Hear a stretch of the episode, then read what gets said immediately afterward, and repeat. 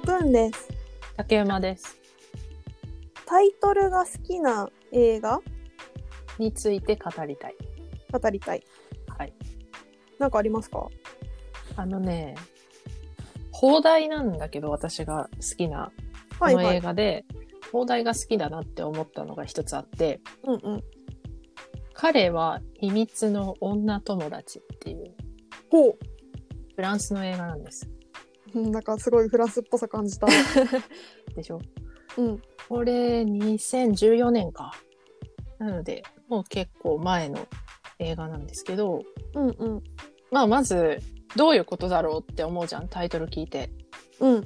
彼は秘密の女友達うん彼なんだけど女友達なんだってなるじゃないですかうんうんでこれポスターが主人公の女の子が女の子女性か女性がこちらを向いてて、でその奥にこうブロンドのね髪のトレンチコート着た女性の後ろ姿が写ってるポスターなんですよほ2人の女性が写ってるポスターになってるんだけど、うんでこれあの、まあ、現代だと現代を直訳すると新しい女友達なんだけどううん放題になる時に「彼は」っていうワードがつく付け加えられてるんですよ。うんうんでまあなんとなくタイトルからあの察する部分があるとは思うんですけど、うんうんまあ、男性なんだけど、こう女性の姿で生きたい人が出てくる映画で、うんうん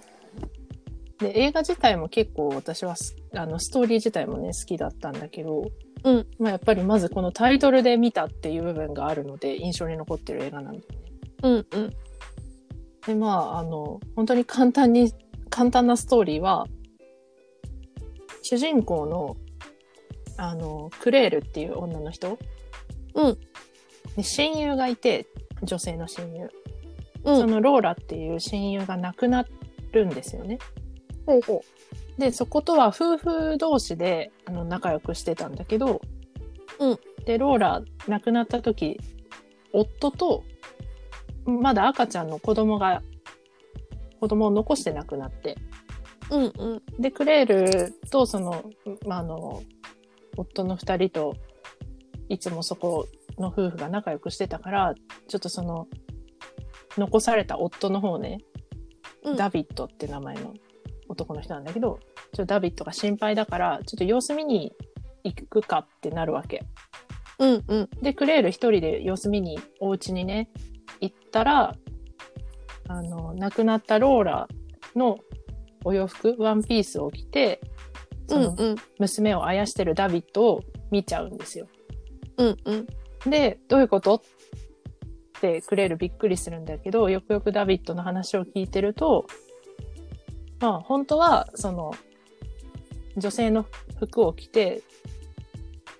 女性とし、女性として生きたいはちょっと違うんだけど、女性の服装をしたいかなるほどっていう願望がダビットの中にあって、で、それも、本当は、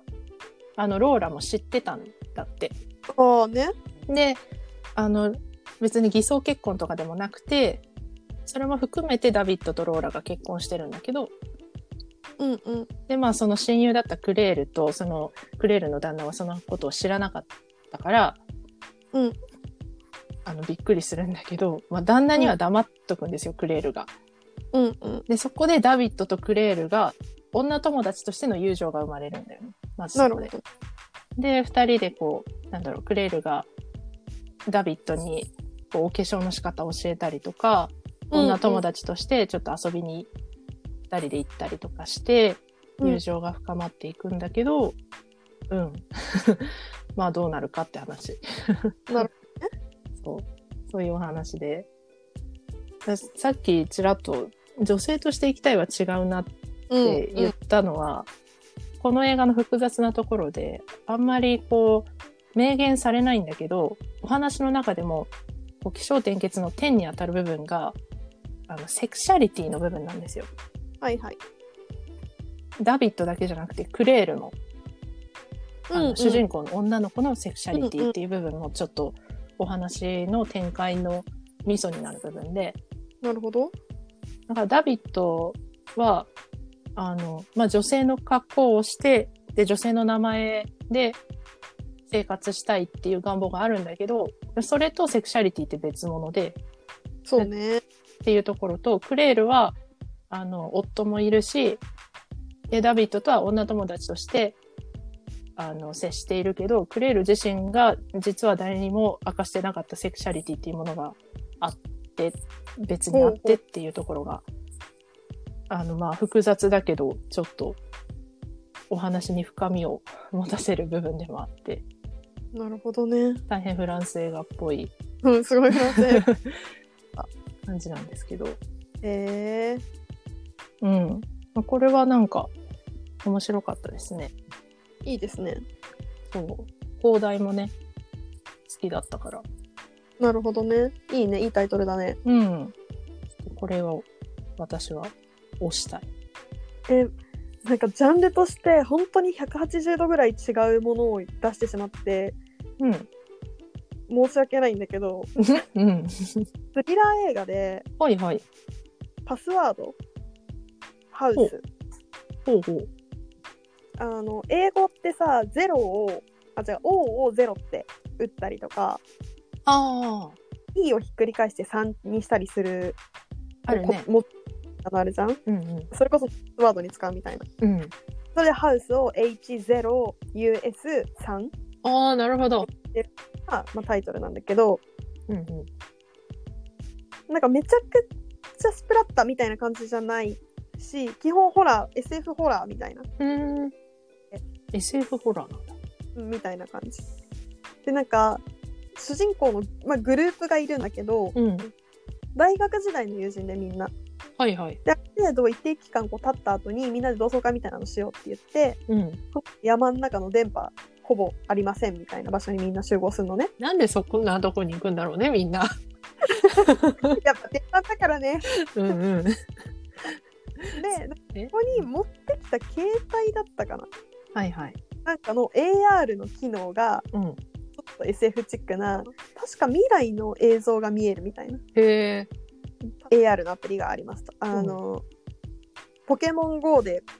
現実世界にあのピカチュウが見えるみたいな感じにするやつね、うん AR うんうん、こう画面かざしてそうがだ画から面上にそのねうんはいそうそう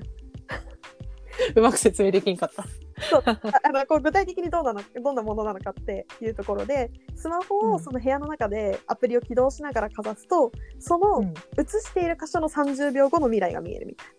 あ30秒後なんだな30秒後とかねめっちゃ短かったんだけどみんな情報系強いわけよはいはいはいだからこうソースコードをいじろうとするのおおこれが何を呼ぶかみたいな感じの話なんだけど面白いねそうでみんな本当にスペシャリストなのよただただうんうん情報系の大学出ましたとかじゃなくってめちゃめちゃ本当に優秀だかならる最初の30分ぐらいはちょっとね情報系全く分かんない人だとああのパソコンめちゃめちゃ苦手ですっていう人はちょっとしんどいかもしれないなんかあー彼らの思うそのパソコンの話とかその情報系の話をすごいとうとうと語ってて、結構へーこの辺のなんか昨今の状況が分かってるとふふってなるようなシーンがねほど面白いなそうもうねほぼほぼ情報セキュリティの話を延々としてるなんかえうんうんこの AR のアプリをもともとその起動させるためのパスワードは何だろうみたいなのをみんなめちゃくちゃこう話してて、うんでこういう条件を使って人はパスワードを作りやすいよねみたいなはいはいそしてそれを当てたのが確かハウスだったはずなるほどねで楽しいのはそこから先でほうほうほうなん情報系わかんないんだったら序盤結構もう倍速とかでガンガン飛ばしちゃ ってもいいかもしれないそんなにうんうん、うん結構あそういう落とし方にしていくんやっていう面白さは結構ねあってえー、そうやっぱね未来のことは知りたくなっちゃうからねね株価知りたいじゃんこのご時世いやーどうかな未来のことあんま知りたくないなえーもう私 は明日のもうビットコインの価格調べてもう全額突っ込むよそんないや、なんか知りたい未来っていうものがさ、なんか違うじゃん、もうそれは。えだってもうさ自分の未来自体は自分の行いにしか依存しないからさ環境はあるけど、うん。もう何に使うってそこに一極集中しちゃった方がいいと思うなるほど。でちょっと面白かったのが、うん、このハウスってスペイン映画かなスペイン語話したんだけどみんなおうよかったわみたいなのを結構みんなねオンラインでつぶやいてたのアマプラでこう出てきた時に、 うん。だからなんかこのプロジェクトチームがなんかツイッターにいるらしくてオフィシャルアカウントからめっちゃ日本人のアカウントに「見てくれてありがとう」みたいな のを返してくれててえなんか律儀だなみたいな。でもねどうもねみんなに画像付きで返しててそう。 毎回違う画像と一緒にね返しててすごいなんだろう豆だな。というか そうすごいなんかユニークなチームだなと思ってえー、個人的にはねいろんな意味で面白かっこれは気になるわ。た本当ぜひうん私が見た時はアマプラで配信されててまだ3ヶ月ぐらいしか経ってないから多分まだ見れるんじゃないかな探します。ぜひそうちょっと興味を惹かれるいいタイトルだなって思ったそうだねあ。なんかタイトルってさ、小説もそうだけど、まあストーリーとリンクしてるとか、うんこうストーリーのフラグを回収するタイトルとか、そういうものってすごく惹かれるよね。そうだねなんか、あの、私が今日紹介した彼は秘密の女友達とかは、やっぱりどっちかっていうと、初めて見た時のインパクトなんだろうちょっと気になるな、見てみようかなっていう引き込まれる系なんだけど、うんうんなんかこのパスワードハウスとかさ、まあ、他にも、こういうなんだろう。ん内容を見た上で、あ、なるほどね、そういう、それであのタイトルねって、うんうんこう、2回目の美味しさみたいなのがあるのって、うんうんいいよね。印象に残るよね。うんうんまあ、現代の方が良かったとか、放題の、ほ現代はシンプルだけど、放題は凝ってたとか、いろいろありますけど、タイトルといってもね、お題はね結構こう議論のやり玉に挙げられがちなところはあるからそうそう。コメントは難しいですねそこはなんかたまにこう秀逸な放題翻訳された放題を見ると、テンションが上がってしまう、ね誰だってなるよね、そうそうそううまいなってねなるねまあちょっとタイトルで惹かれた映画の話ということでうんなんかなもうちょっと一覧で見たらなんか思い出せる気もするけ ど